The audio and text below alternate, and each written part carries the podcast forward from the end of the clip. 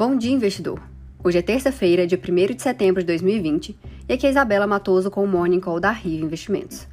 O dia está bastante movimentado com divulgação do PIB brasileiro no segundo trimestre e indicadores de atividade industrial pelo mundo. Na Europa e na China, o índice de gerente de compras do setor industrial apresentou resultado satisfatório.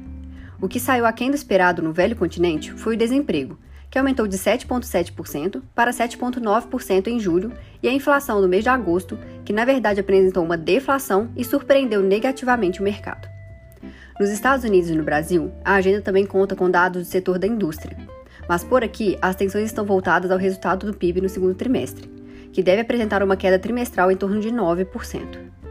Também rouba a atenção a reunião do presidente com líderes aliados para o anúncio da extensão do programa de auxílio emergencial até dezembro e a proposta do programa Renda Brasil. Por hoje é isso e siga Reinvestimentos nas redes sociais para ficar atualizado e conhecer melhor sobre o nosso serviço de assessoria especializada.